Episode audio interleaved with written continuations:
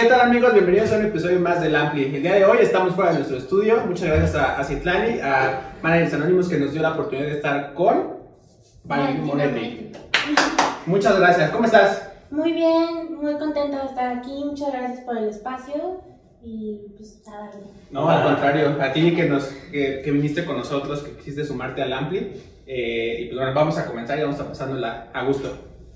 Ya estás a punto de irte a Los Ángeles, ¿no? Nos comentabas ahorita fuera de cámaras que estás viviendo por allá. Sí, así es. Este, antes de irme primero voy a Nueva York porque hay un- una campaña por ahí con Spotify y va a haber un billboard mío por ahí en Times Órale, qué Square. padre. Sí, ¿no? Entonces voy nada más a tomarme mi foto en Times Square con mi Mm. billboard y ya ahora sí ya voy a. Oye, bueno, vamos a empezar con- por el principio, como se dice este, coloquialmente. ¿Cómo, ¿Cómo empezaste en la música? ¿Cómo te descubriste? ¿Cómo fuiste descubriendo la música? ¿En qué momento de tu vida? ¿Y, y qué fue lo primero que hiciste? No, no profesional, pero eh, ya de forma formal un poco. Claro. Pues mira, mi proceso fue tal vez un poco distinto a otros artistas, a otros músicos, porque la música realmente fue la que me encontró a mí. Ok. Y bueno, para darles contexto, a los 13 años yo me corrieron de mi casa, entonces de los 13 años vivo sola y no tuve acceso a una educación normal, ¿sabes? No tuve una familia normal, entonces este, vivía en las calles, vengo desde cero, crucé a Estados Unidos ilegalmente, eso lo editan. Ah, este, entonces fue un proceso muy difícil y la verdad es que a esa edad yo ya no le encontraba sentido a mi vida, no, no tenía motivación por la cual seguir aquí y fue entonces cuando descubrí el piano y tocando el piano por primera vez me sentí en paz después de muchos años. Sentía, por esos instantes en los que tocaba, sentía que todo el tiempo se detenía y que Mm. todo era perfecto. Mm, Y eso me, me hizo sentir muy bien, me, tra- me trajo de vuelta la motivación y las ganas de seguir aquí en este mundo. Y fue cuando dije, wow, le debo mi vida a la música y esto es lo que quiero hacer por siempre. Pero yo nunca creí que lo iba a llevar a un nivel profesional. Yo Ya. lo empecé a trabajar de una manera terapéutica para bienestar mío, mental y, y eventualmente un día me animé y dije, pues creo que voy a, voy a intentarlo. ok. Mm. Oye, nos cuentas ahorita que, que, bueno, que tuviste este, pues este paso, ¿no? ¿Qué es lo primero que se viene a, a tu mente cuando ya tuviste el acercamiento con el piano y todo? Te hago una pregunta. ¿Tocaste algún otro instrumento después de, del piano? O, o, no sé, guitarra, cantabas? La batería fue mi segundo instrumento y me gustaba mucho porque me daba una sensación de control y descontrol al mismo tiempo. Sí, sí, sí. Como que me servía como para marcar la música de una manera ordenada, pero también al mismo tiempo podía sentirme libre y hacer cualquier cosa. Entonces, se contradice, pero sé que los bateristas me van a entender. Mm, Y, y después de la batería empecé a cantar. ¿Ok? Y, y ya. Pero todo eso de forma amateur todavía, ¿no? Sí, claro, sí, sí, Tu, sí. tu primer eh, momento profesional que tú digas aquí fue el parteaguas y ya me voy a dedicar a esto, quiero dedicarme a esto, fue haciendo qué? Eh, Eso fue hace tres años. eh, un amigo aquí en la Ciudad de México que se llama Héctor Genis me dijo, oye, te quiero presentar este, a Emilio Acevedo, ¿no? Y fuimos ahí a... Un saludo, Emilio. un saludo y, y fuimos ahí a su casa, bueno, a su, a su estudio, y ya nos conocimos, empezamos a charlar y Emilio se sorprendió que yo conociera tanto de sintetizadores y de música y, y él ahí tiene muchos sintes y yo decía, ay, este lo usa tal banda y eso, ay, me encanta la textura de este sinte y dijo, oye, ¿quién eres? ¿Qué? ¿De dónde saliste? no?". Y ya le dije, no, pues me gusta la música, pero nunca lo he hecho a nivel profesional. Y ese día que nos conocimos, hicimos una canción que se llama Roller Derby Girls, la hicimos en cuatro horas. Y obviamente la, la idea principal, ¿no? Ya después Sí. la mezcla, el master, Sí, sí, después. Y nos gustó mucho el resultado, entonces decidimos eh, publicarla. Hicimos un video ahí en el Centro de Cultura Digital.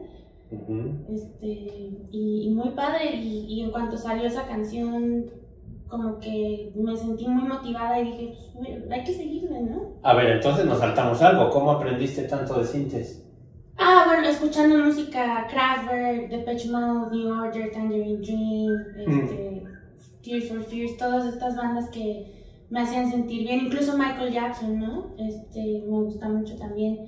Y yo empecé a desarrollar una especie de, digo, tampoco es habilidad ni superpoder, pero ya hoy en día es- no es tan común, eh, reconocer los sonidos, los instrumentos en las canciones. O sea, yo Ya. escuchaba una canción y decía, ese es un Juno, y yo escuchaba, y ese es un Júpiter, y ese es un Arcos 1600. Y de hecho ayer fui a Lucerna y me dijeron, eres la primera artista que viene aquí a grabar que reconoce los, los sintetizadores en una canción. "Ay, gracias". ¿No? Entonces, este, pero realmente eso fue porque pues no tenía nada más que hacer, no hacía nada más que escuchar música para sentirme bien y, y por eso es que lograba identificar los sonidos. ¿Esta canción con Emilio ya la firmaste como Valentina Moretti? Sí, o... sí, sí, sí. sí, ok. Sí, Él no te pidió crédito. Sí, claro, Ah, o sea, es- la canción es de los dos y Ok. la pueden encontrar en todas las plataformas y es Valentina Moretti y Sonido Láser, Troyer Derby Girl y también sale en el video por ahí muy misterioso con sus gafas. Aquí les vamos a dejar el, el link para que lo puedan ver y bueno, una imagen para que lo relacionen.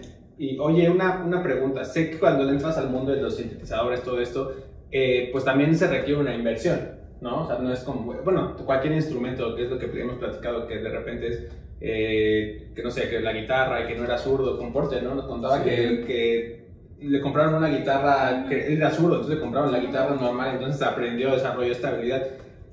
¿Cuál fue tu, tu primer acercamiento o tu equipo? O sea, ¿cómo, con tu equipo, ¿cómo, cómo lo conseguiste?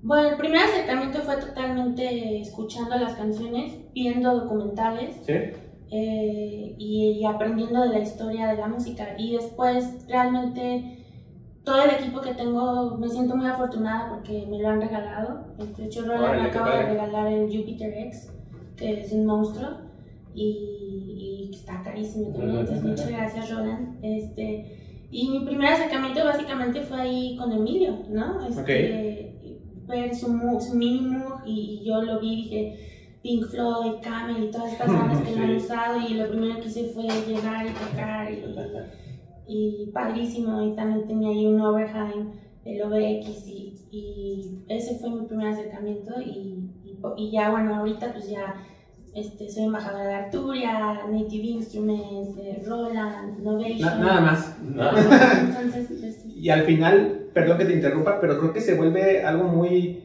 como muy emblemático, ¿no? Al final, como lo, pongo un ejemplo, ¿no? Que se me viene a la mente, no sé qué opinas tú, eh, los bajistas, ¿no? A mí que me gusta el bajo, todo, todo lo demás, pues algún instrumento referente puede ser el bajo de Paul McCartney. La gente no voy a entrar en, en el nombre, todo esto, pero se vuelve, en, en este caso de ustedes es lo mismo, o sea, es lo mismo los sintetizadores que usó tal. Porque alguna vez fui a, andaba en Nueva York, andaba en el Met y hubo una exposición de rock, entonces había como instrumentos, ya sabes, el de, no sé, el, uniforme de Jimi Hendrix, cosas así, Ay, o, o la guitarra, la batería de los Beatles y todo este, este show. Entonces creo que mucha gente también sirve como inspiración, ¿no? En este caso, que es el mundo, eh, otro mundo pues similar pero distinto, lo puedo, en mi analogía a lo mejor no la van a entender, pero sí, sí influye esto, sí influye que, que, que muchos, como me dices, que, que, sean el mismo sintetizador, la misma, no, no, sé, lo que tú conoces más, y por eso está aquí para que ustedes también conozcan este, que si ustedes están interesados en seguir sus pasos, pues qué mejor, ¿no? Que una experta nos pueda decir aquí cómo está. Entonces, ya para no desviarme tanto, sí influye mucho que alguien lo, lo utilice, o más bien es como explorar el sonido, el uso, etcétera.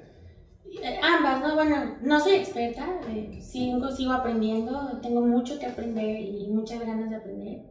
Y yo creo que las dos cosas, ¿no? Primero, al ver que una banda que te gusta mucho usa cierto instrumento, tú dices, Exacto. ay, yo quiero ese, ¿no? Por ejemplo, ver a Depeche Mode usando el emulator, para mí siempre fue un sueño usar el Ujú. emulator. Quiero usarlo porque Depeche Mode lo usa, ¿no? Sí, claro. Eh, entonces, sí, o ver a Jean Michel Jarre este, haciendo una sesión en vivo con su síntesis y ver, ah, está usando este, está usando el otro, yo quiero experimentarlos. Esa por un lado, y, y el otro punto que tocas también, cuando usas uno ya físicamente y te das cuenta de su textura, de su color, el, el filtro, Sí. cómo se siente, ya también puedes decidir si, si te gusta o tal vez muchas veces no era lo que esperabas, ¿no? Y dices, Ujú. ah, sí está bueno, pero lo esperaba mejor, ¿no? Como que en mi cabeza había más misticismo y, Y bueno, hay muchos sintetizadores emblemáticos. El DX7 ha sido usado hasta por Luis Miguel y me encanta, Sí, la verdad. Un piano eléctrico muy, muy fiable y siempre un básico. Así que, Ok. o el Juno 106 también es un básico. De hecho, bueno, si alguien. Tomen nota, muchachos. Si alguien quiere empezar en la síntesis o en adentrarse al mundo de los sintes, el Juno 106 para mí es una de las maneras más fáciles de aprender. Es un sinte muy fácil de usar, lo conectas y prácticamente ya puedes empezar a hacer sonidos. Muchos sintes requieren ya un conocimiento mayor, como el Arctos 1600, ¿no? Y mucha gente llega a comprarlo y dice, ay, no funciona, pero es que no más bien está No le difícil". sabes. No, y es muy difícil, la verdad. Hay, hay sintes que incluso yo tampoco los puedo manejar a la perfección. Por lo mismo. Muy complejos. Pero el Juno 106 muy amigable y muy divertido. Lo malo es que pues, es de los 80s. Pero aquí aprovechando este, el anuncio para la ah, acabo de sacar el Juno X. Entonces Ok. chequenlo y es, emula al, al Juno 106. Ujú. Eh, has vuelto a trabajar con Emilio. Hay que decir que Emilio es, para mí, y digo, he tenido la oportunidad también de trabajar con él, es uno de los, no sé, tres productores de música electrónica más talentosos que hay en este país, ¿no? Sin duda es... ¿Has trabajado otra vez con él? Sí, sí, sí. De hecho, este, mi primer álbum en vinil que se prensó en Alemania, en el que era Yogan Call Records, lo pueden encontrar en la Roma Records, Revancha, Ujú. Retroactivo Records. Les voy a regalar uno. Ok, gracias. Es Rosita. Qué Este, padre. bueno, Para, la para mitad- ustedes, sí, es un regalo para ustedes. La mitad del disco es con Emilio, Ok. precisamente. Entonces sí, ya llevamos tres años colaborando juntos sin parar. Eh, desde la primera rola, a mí me encantó lo que él hace y a él le encantó lo que yo hago. Ok. Entonces no hemos parado. Después de Red Rivers hicimos disco sex. Después ahí como que, digo, no quiero entrar en chismes ni nada, pero como que me lo regañaron. Ahí que, oye, a ver, estás acá, estás acá. Entonces hicimos una Pausa. pausa, una pausa. Yo hice mi EP, este, Wanted Space, yo hice Acid Galaxy, y luego ya regresamos con otras rolas y ahorita hasta la fecha seguimos trabajando. De hecho hicimos una rola también con mi amigo Héctor Genis, el que me representó, y Jesse Bulbo, Ok. se llama Labios. Rotos.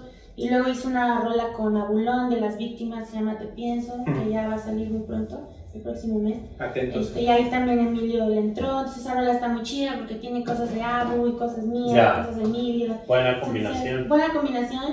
Y sí, Emilio realmente se ha, se ha vuelto mi mano derecha últimamente y espero que, que sigamos así. Ok. Y como DJ, también, también eres DJ, ¿no? Sí, también soy DJ.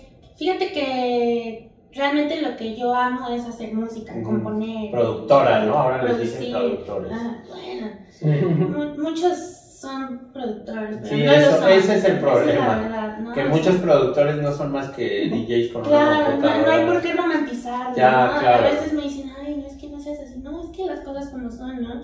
Si lo único que haces es mezclar canciones de otras personas, no Eso eres no es el productor. productor, ¿no? Si te Claro. haces un drum beat, no es ahí, tampoco es el productor, ¿no? O sea. O si abres una sesión de Pro Tools y... Ajá, o sea, ¿no? creo que se requiere esfuerzo, O haces tu playlist. ¿no? Es nada más de. Y, y, hay- y hay gente que tal vez no le agrada escuchar la verdad, y, pero Pues pues, sí. ni modo, ¿no?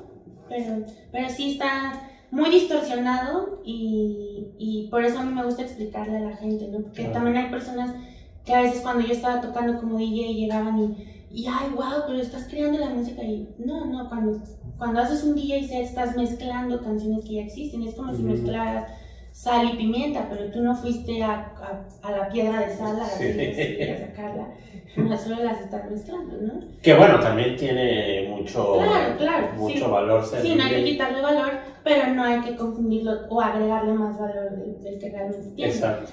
Y, y sí, como DJ, bueno, toqué en el EDC, lo disfruté mucho. Este año, este que acaba de pasar. Hace dos años. Ok. Sí, este año estaba en Los Ángeles. Ya. No, pude, pero fue una experiencia muy bonita, la verdad. Es uno de los festivales más grandes de música electrónica y... y- Es como un referente, ¿no? Ya dentro de... Sí, ujú.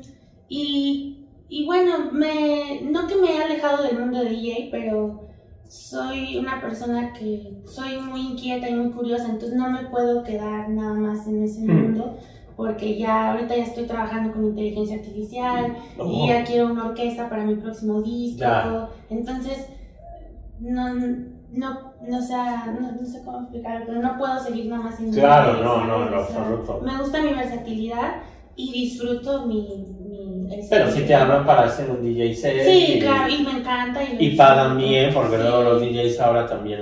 Yo soy DJ, pero soy DJ de bodas. Ah, es más, ni me gusta decir que soy DJ. Me pone canciones.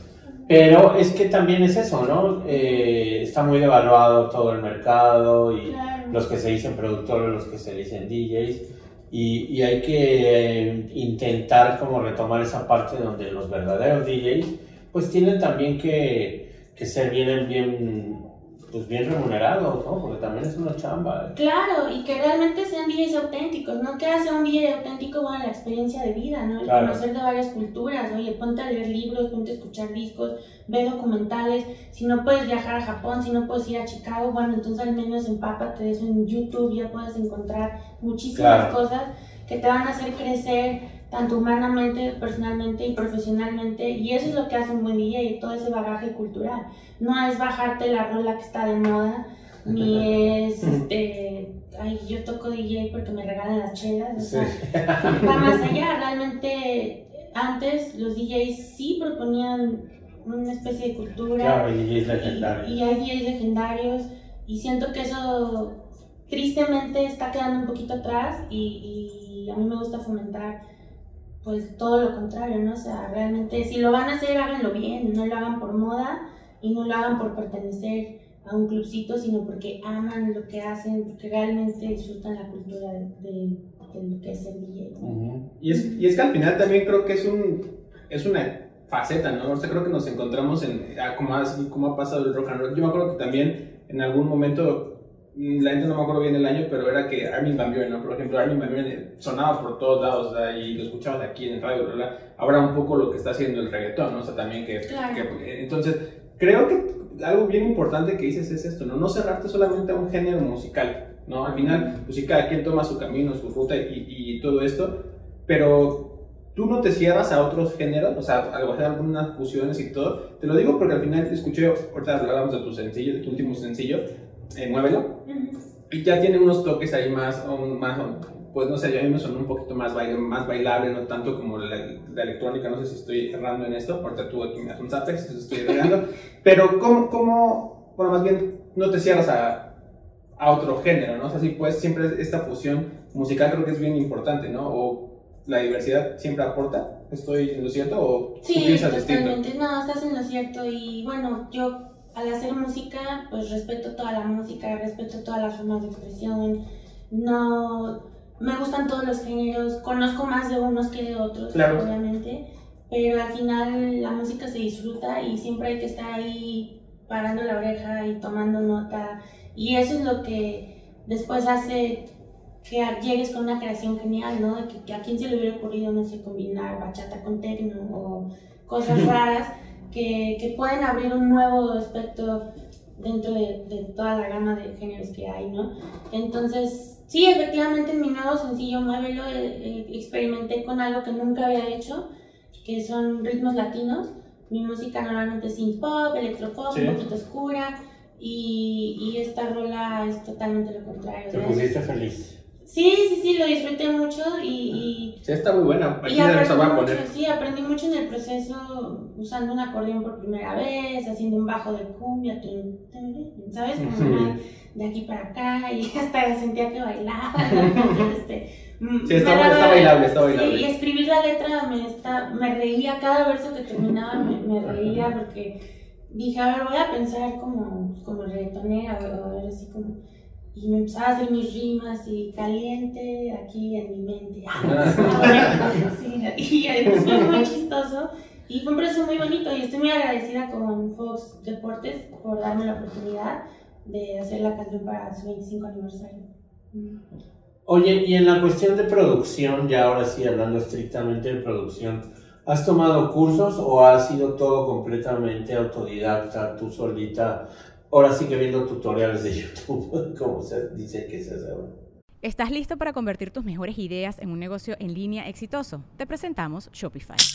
Tal vez no lo sabías, pero nuestro podcast More Than Mamis es un negocio y lo empezamos por supuesto para desahogarnos y hablar sobre la maternidad, no para convertirnos en expertas de ventas y del e-commerce. Así que sí, necesitábamos ayuda para vender nuestro merch y poner en marcha nuestra tienda. ¿Y cómo suena con Shopify?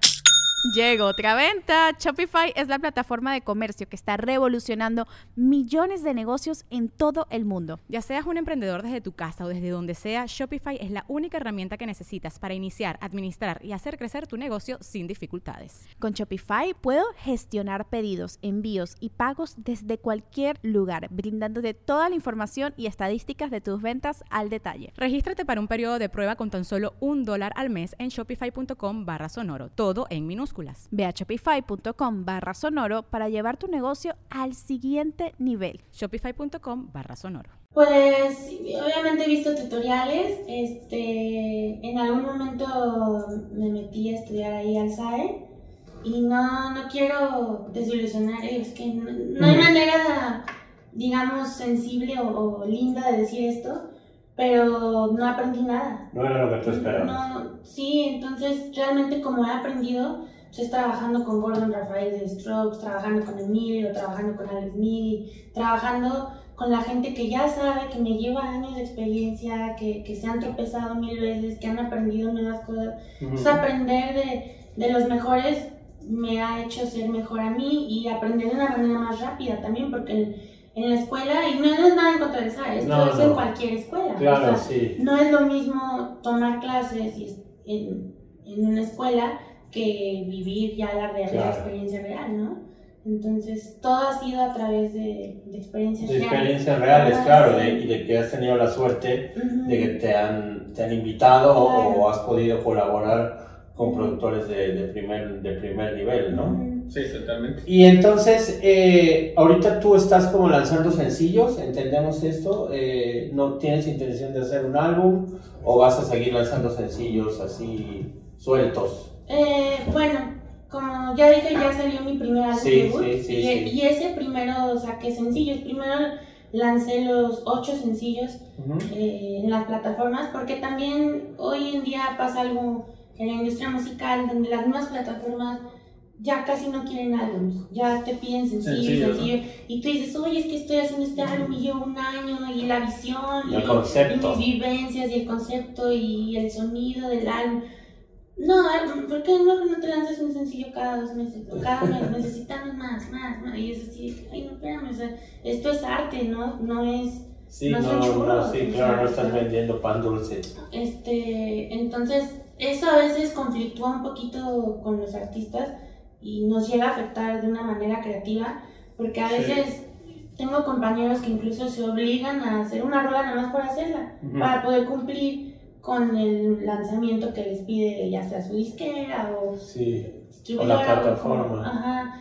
Entonces, este, pues sí, hay que tener un balance, hay que tener una combinación. Por eso a mí me gusta terminar el álbum primero y ya que está terminado el álbum, si veo que a las plataformas prefieren sencillos, pues entonces voy sacando sencillo por Claro. sencillo. Y ya cuando los termino de sacar, entonces ya se prensa el álbum en vinil. Y ya Sí. quien, quien le guste el vinil lo puede adquirir, quien no le interese lo puede escuchar en Spotify en sencillos. Y ahorita precisamente acabo de terminar mi segundo disco, este, donde vienen rolas con, bueno, participa Max Martin, de, este, productor de Britney Spears, este, Coldplay y Bastard Boys. sí. Está por ahí también Emilio, la rola con Abulón, Gordon Rafael de los Strokes. Es un álbum muy, este, yo lo llamo space pop y es como si escucharas pop de otro planeta, así lo veo yo. No es el pop que se escucha hoy en día que cae dentro de lo latino, o del hip hop, o del reggaetón, o del trap que ahorita dominan el mundo del pop, sino que es un pop que se atreve a ser diferente, sin miedo al rechazo y, y totalmente apoyando la creatividad, ¿no? Que muchas veces también esto pasa cada década, ¿no? Hay una, las décadas se van definiendo por sonidos. Entonces ahorita el reggaetón define Sí. tal vez esta década o, o lo urbano y, y no por eso significa que, lo, que tengas que hacer eso, Claro. ¿no? O sea, tú haz lo que tú quieras y igual en 5 años, en 10 años alguien ve atrás y ven que fuiste pionera o pionero en algo que estaba por venir, ¿no? Entonces eso es lo que intento yo no, no me gusta seguir modas y no porque lo urbano, no tengo nada contra lo urbano, hay rolas buenísimas, Claro. simplemente me gusta ser diferente y esto, entonces este álbum que ya está terminado, vamos a, a sacarlo en sencillos y eventualmente se va a prensar también en vinil. Y, ¿Eso sucederá este año, la salida del álbum? ¿La tienes planeado así o crees que Eh, te vayas hasta el año que entra? Todavía no sé bien, todo depende de, de muchas cosas donde también ya entran en juego mis colaboradores, la distribuidora, las plataformas, ¿no? Entonces, a mí me gusta siempre mantener contentos a todos los involucrados, no quiero que nadie esté... A todos tus Ajá, colaboradores. entonces, este, lo que sea mejor para todos y para el proyecto así será, si es este año, genial, y si es el siguiente, pues no pasa nada, pero música va a haber mucha este año, eso sí. Sí, justo tocó un punto bien importante. Hace poco tuvimos, no vamos a decir quién, pero platicábamos justo esto, ¿no? De los que nos comentaban de que ya ellos mismos, tú a lo mejor como artista ya también, ya como se consume más la onda de los sencillos y todo esto, ya también como que incluso luego la gente ya no apreciamos tanto los, lo, no sé, de todo el trabajo, ¿no? Desde el arte del, del- la portada, eh, pues el trabajo, ¿no? Que conlleva hacer, eh, no sé, 8 o 10 canciones, las que sean, y pues para que se vayan con uno, ¿no? Al final creo que luego ya terminan definiendo tu trabajo por el sencillo, y Claro. creo que eso pues ya no está, bueno, pues ya a mí en lo personal sí me gusta consumir el, pues todo el trabajo, ¿no? Ujú. Y ya tú, tú ya nos dijiste que, pues bueno, que tú te lo vas como, diríamos aquí, pues campechaneando, ¿no? Ya lo vas sacando poco a poco. Este, ¿qué, qué se viene ahorita en este año para, para ti? Eh, bueno, primero este, esta campaña con Fox Deportes. A ver, cuéntanos, ¿cómo, cómo, cómo te contactaron? ¿Cómo, ¿Cómo fue el proceso de este, de este tema y demás? Pues la verdad es que fue gracias a mi manager, que le, le doy mucho las gracias. Él me puso en contacto con la gente de, de Fox Deportes y ellos hicieron una gran apuesta porque Ok. ellos, ellos tienen muchísimos artistas de mucho renombre, de mucha fama, que hacen cumbias, reggaetón, lo que tú quieras, latino realmente, que pudieron haber este, Sí, contactado. contactado, ¿no? Pero decidieron tomar un riesgo conmigo y les gusta eso. Ellos les llamó mucho la atención el poder hacer la canción de su aniversario con alguien que está construyendo su proyecto, que está, está surgiendo apenas, ¿sabes? Que, que, y que vengo desde cero, ¿no? Entonces ellos les llamó mucho la atención mi historia de vida y les gustó mi música y, y tomaron el riesgo y, y obviamente sí, yo tenía que hacer una canción con ritmos latinos acorde a los deportes, tampoco Claro. podía darles algo así. Más darks. Ajá. Y, y están muy satisfechos, yo estoy muy contenta y ya la campaña está próxima a estrenarse y estará en televisión nacional en Estados Unidos, en todas partes y espero que eso me ayude Sí, seguramente. Seguro. y, y muy agradecida, la verdad. Oye, ¿estarías dispuesta a hacer una serie de tu vida? Sí, sí, fíjate ¿Sí? que ya me lo han preguntado. De hecho, en algún momento se acercó un conocido y me dijo, oye, es que a mí me gustaría hacer una serie de tu vida, pero 24-7 y a, y a través de Instagram y Ah, tú componiendo y tú haciendo- Yo me refería un poco más a biográfica, a la historia de tu vida, pero las dos Claro, cosas claro. son interesantes. No, es que dice serie y ya por culpa Sí. de Netflix ya pienso Sí, sí, en Como la ¿no? Viviendo con las Kardashian. luego Ah, no, viviendo con Valentina. este, y le dije, órale, suena muy loco, pero pues, no sé, tal vez, o sea, no sé hasta qué punto daría mi privacidad, pero Exacto, bueno, a veces también. Pero lo que tú dices como biográfico, sí, creo que sería muy interesante. ¿Te gustaría platicar tu experiencia de vida? Sí, No tienes nada en contra de eso. No, no, al contrario, me gusta inspirar, hay mucha gente que... Eso es increíble. que se ha acercado conmigo y, y que han tenido los mismos problemas que yo, ¿sabes? Estaban al borde del suicidio, de la depresión y me han dicho, tú me ayudaste a ver que sí se puede, me ayudaste a motivarme y eso a mí este, pues me llena de vida, ¿no? Este, estaba platicando en una entrevista también que en el EDC se acercó un chavo y me regaló una pulsera que decía Valentina y que hasta la fecha conservo y siempre que la veo me dan ganas de llorar y me acuerdo de ese momento, me dijo, oye, me devolviste las ganas de vivir, te hice esta pulsera. Y yo, y eso fue Sí, te, lo te mejor, mueve. sí, sí, dije, para esto hago música también, no nada más es para mí, La música sana. no nada más para sanar yo, sino también para sanar a otros. Y, y parte de este nuevo álbum es mucho eso, eh, mi primer álbum es más experimental y en este segundo álbum ya hablo más de, mi- de mí, de, de lo que he vivido, relaciones amorosas, superaciones personales, Entonces ya se vuelve un poquito más íntimo y, y eso me gusta mucho y, y ya quiero ver qué va a opinar la gente. ¿Tienes presentaciones próximas? Ahorita no, estoy construyendo el show porque quiero que Perfecto. sea algo ah, único. es cliché. Todo el mundo quiere ser único, pero al final todos Algo fuera de la caja. la- Lo estás haciendo en Los Ángeles, eso. Ah, Allá y aquí también, Colaboradores creo de allá y de que, aquí. ajá, sí, y más que nada, pues quiero integrar la tecnología, un show visual y también yo tocando. No, no, no quiero nada más llegar a un escenario. Bueno, si ya andas en la realidad virtual, algo tendremos que Sí, integrar. sí, no quiero llegar a tocar y bajarme, ¿no? Que es como el formato clásico, que está padre, pero al final quiero que la gente me recuerde y recuerde mi música por otras vías sensoriales, ¿no? El- este, Ujú. La olfativa, la auditiva, la visual, incluso el tacto, o sea, estamos viendo la manera de poder llevar el show Incorporar. a un nivel multisensorial y, y realmente hacer una, bueno, una bonita experiencia. Pues cuando tengas algo que anunciar, esta es tu casa y aquí Gracias, estamos. muchas gracias. Oye, ¿y con quién te gustaría hacer una colaboración que tú digas, puta, me volaría la cabeza hacer algo con, con ella, con él, con ellos? No sé, alguien que te venga a la mente ahorita. Vivos, ¿verdad? Ah, Pues ya, no, que sea el sí, holograma, el ¿no? Holograma de, de Michael Jackson, ¿no? De Este, Tupac. de- Con de de Tupac. Tupac, sí, claro, qué padre. Pues me gustaría mucho colaborar con Trent Reznor. eh, Ok. Creo que sería muy interesante. Creo que podrá salir algo muy, muy. Otro genio. Sí, no, increíble. Lo admiro mucho. Este, Jean-Michel Jarre también me encantaría hacer algo con él. Eh, Giorgio Moroder, digo, sé que ya cada vez Sí. está trabajando menos, pero me encantaría. Este, y bueno, este, hace poco conocí a Robert Margouleff, que él produjo los primeros cuatro álbumes de Stevie Wonder. Órale. Ajá. Poca cosa. Sí, no, Sí. increíble. Y, y tal vez hacemos algo, ¿eh? estamos en, en, en pláticas. Pláticas. Y también eso sería algo increíble para mí. Y, y pues sí, eh, ¿quién más? De, de Pech Mode me encantaría trabajar. No, con- todos. Mode, sí. Ah, bueno, ¿saben con quién sí me encantaría? Con Gary Newman. Hacer Ok. una rola con Gary Newman sería la a ver. Gary Newman, Otro si genio. estás escuchando, sí. Por favor. Nos, está viendo, de hecho es suscriptor del Ampli.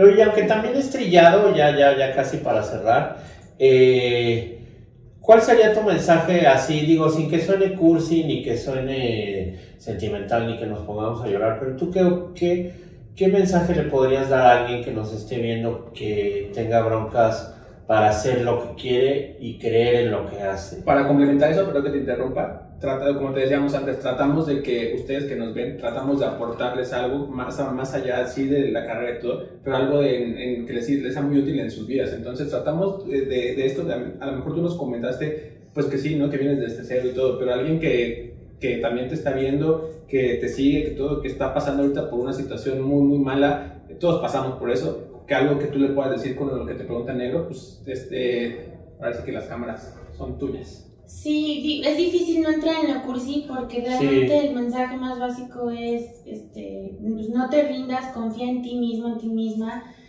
Sé que suena muy cliché y, y que cuando alguien te dice eso puedes decir, no, es que tú no me entiendes. Créanme que yo puedo entender a la mayoría de las personas, vengo de la calle desde cero, viví, dormí en las calles, no tenía nadie, no tenía amigos, no tenía familia y estaba al borde de ya no querer estar aquí. Entonces, realmente se los digo del corazón, se los digo porque sé que es posible. Todo ese odio que reciban por parte de cualquier persona que, que no los deje ser, no las deje ser, eh, deséchenlo, conviértanlo en amor y si les dan odio a ustedes den amor, por más que suene cursi, creo que realmente eso es lo que le hace falta a este mundo, eh, le hace falta a las personas creer en sí mismas, olvidarse de lo que opina la gente y dar amor y, y no rendirse.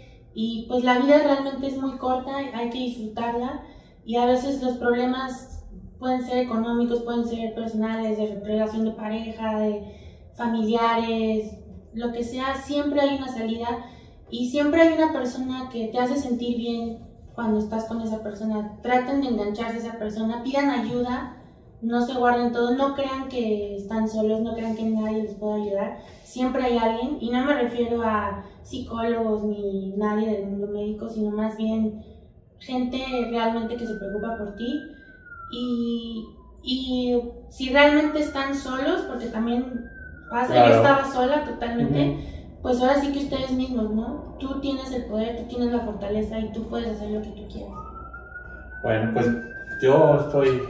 Eh, dinos sus redes sociales para que nos sigan, dónde te, dónde te pueden encontrar. Eh, aquí las vamos a poner, pero pues... Sí, me encuentran como Valentina Moretti en todos lados. YouTube, Spotify, Instagram, Aquí. Facebook. Aquí van a aparecer. Valentina Moretti. Sigan el trabajo de Valentina. Eh, yo creo que hay que siempre apoyar el talento, pues local, ¿no? Pero el talento, ¿no? Hay que apoyar el talento musical de, de un artista que seguramente tiene lo mejor, eh, está por dar lo mejor. Viene su disco, sigan sus sencillos, ¿no? Y pues avísanos cuando vengas a presentarte y ahí estaremos. Sí, muchas gracias de verdad por el espacio. No, a ti por, por aquí acompañarnos. Y por permitirme hablar de mi música. Muchas gracias. No, gracias a ti. Muchas gracias amigos y nos vemos en la próxima. Muchas, muchas gracias por Gracias, acompañarnos. nos vemos en la próxima. Bye.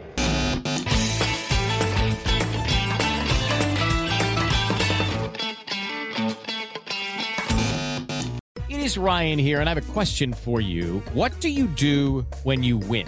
Like, are you a fist pumper?